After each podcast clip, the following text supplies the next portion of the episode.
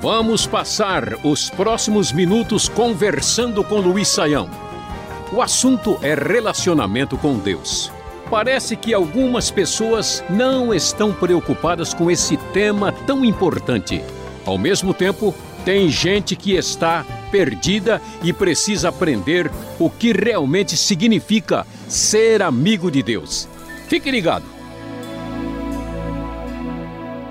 Quando alguém aceita Jesus como Salvador, começa um relacionamento com Deus. É sobre isso que nós vamos falar nesse assunto aqui, nesse, nessa série de programas do Conversando com Luiz Saião.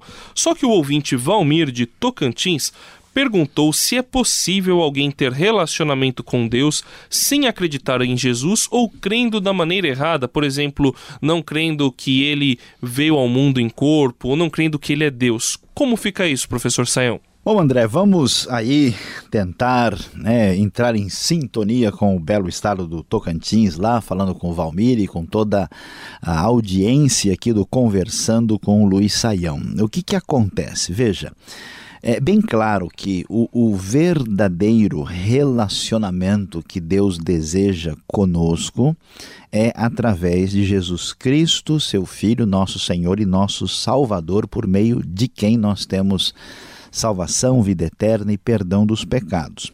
Agora veja bem, né? nós sabemos que o ser humano é criado à imagem e semelhança de Deus, que Deus é o Senhor de toda a terra, conforme diz o Salmo 24, uh, ah, e que uh, Deus uh, se relaciona com os homens de uma maneira que vai além da realidade da salvação. Quer ver que coisa interessante, André? Por exemplo, Deus vai dizer que o rei Ciro da Pérsia é considerado seu ungido. Ele diz que ele movimentou, por exemplo, o rei Nabucodonosor na direção dos seus caminhos de guerreiro babilônico conquistador.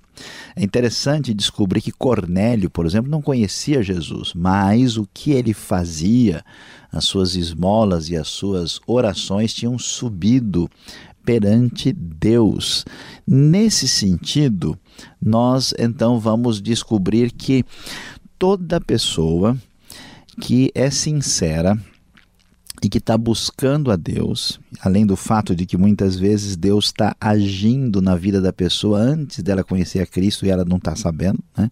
Eu conheço gente que foi procurar assim ambientes envolvidos com coisas malignas e complicadas, sabe? E a pessoa diz: ó, melhor você sair daqui porque você tem uma luz e, portanto, você não pertence a este lugar. A pessoa não ficou preocupada com isso, não foi, acabou aceitando a Cristo. Então, a coisa é mais profunda do que a gente imagina. Então, existe sim algum tipo de relacionamento entre Deus e a pessoa, ah, dependendo em que estágio essa pessoa está da sua caminhada de aproximação do Evangelho de Cristo. Mas deve ficar bem claro que ninguém, de fato, tem vida eterna, tem salvação, chegou no ponto que Deus deseja sem conhecer a Jesus. Mas, por causa da criação, por causa da ação de Deus na história humana, sim, tem pessoas, há muitas pessoas, é, que aí recebem alguma ação, alguma interferência, alguma ligação, alguma conexão com Deus é, mesmo antes de conhecer a Jesus Cristo como Salvador e Senhor da sua vida.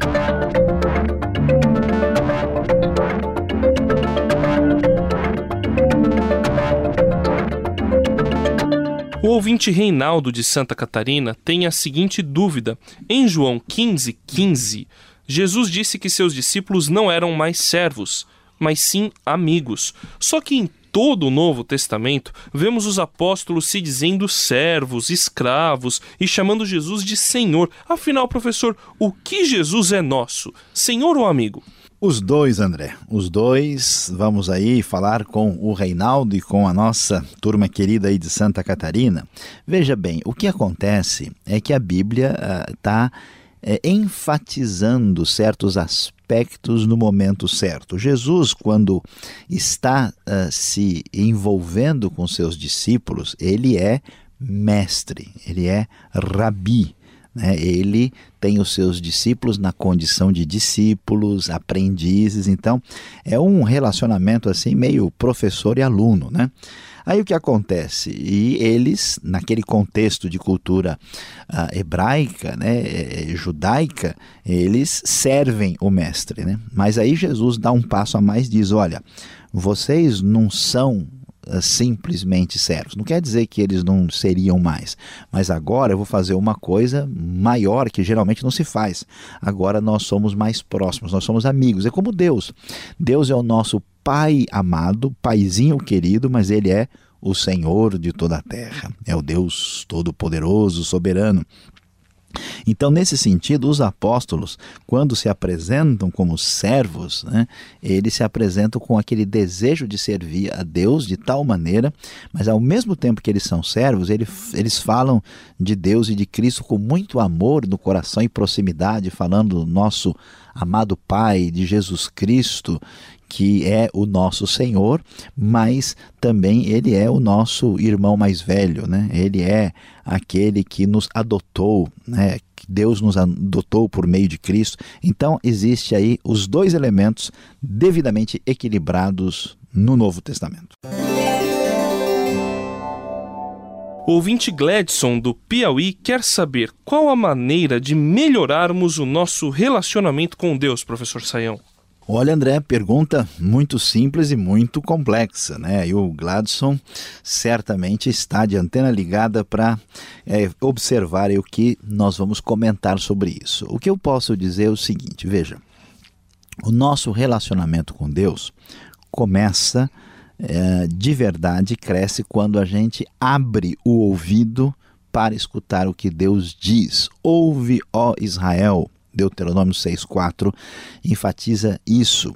Então, toda verdadeira espiritualidade e crescimento pessoal cristão se dá por ouvir a palavra. Então, a primeira coisa que alguém precisa fazer é dar uma atenção diferenciada à palavra de Deus no seu coração para que ele se aproxime de Deus devidamente. A segunda coisa que eu enfatizaria é a busca dessa comunhão pessoal com Deus, né? de você buscar meditar, orar, entrar em sintonia com Deus, ah, falando, expressando e pedindo e se humilhando e se apresentando diante de Deus. E o terceiro elemento, para fechar aqui, é entender que tudo o que acontece na nossa vida se desenvolve a partir da experiência da graça e do amor de Deus. A gente tenta carregar a nossa cruz no sentido errado, né? Meio que fazendo um evangelho assim da força própria, né? Da força humana, mas nada produz fruto espiritual verdadeiro que não seja a reação à graça, o amor incondicional que nos coloca no lugar que Deus deseja. Para finalizar, Sabemos que a oração é a maneira que falamos com Deus, mas a ouvinte Grace do Amazonas quer saber como podemos ouvir Deus, professor. Pois é, André, olha, vamos lá, né, na direção do Amazonas, falar com a Grace sobre essa a, a, a atitude importante de ouvir a Deus. Veja, a, em primeiro lugar, é, nós já dissemos e vamos repetir: a maneira mais adequada de ouvir a Deus é ouvir o que ele revelou na Sua palavra. Não há ninguém que queira ouvir a Deus de verdade e que possa fazer isso se essa pessoa não der atenção especial ao conhecimento da Bíblia. Lê, lê devagar, querendo entender, levando a sério o que a palavra de Deus nos apresenta. Agora eu sei, André, que o pessoal fica naquela, né, pensando, pois é, eu sei que a Bíblia tem a diretriz de Deus, mas é o seguinte, eu queria mudar, né, para tal cidade. Como é que eu sei, né? Como é que eu vou ouvir Deus nessas coisas? Então veja bem. É verdade que Deus pode e muitas vezes ele nos orienta de maneira uh, específica, mas de modo geral, para lidar com a nossa vida, a gente sempre deve agir de acordo com princípios que Deus nos deu. Então alguém convida você para abrir um comércio, de repente você percebe que é um comércio meio esquisito, né? tem umas coisas lá meio fora do padrão. Então você diz, olha, para ser cristão e fazer um comércio desse aqui não dá. Aí você já tem a resposta, não precisa ficar esperando ouvir muita voz não, porque já está resolvido.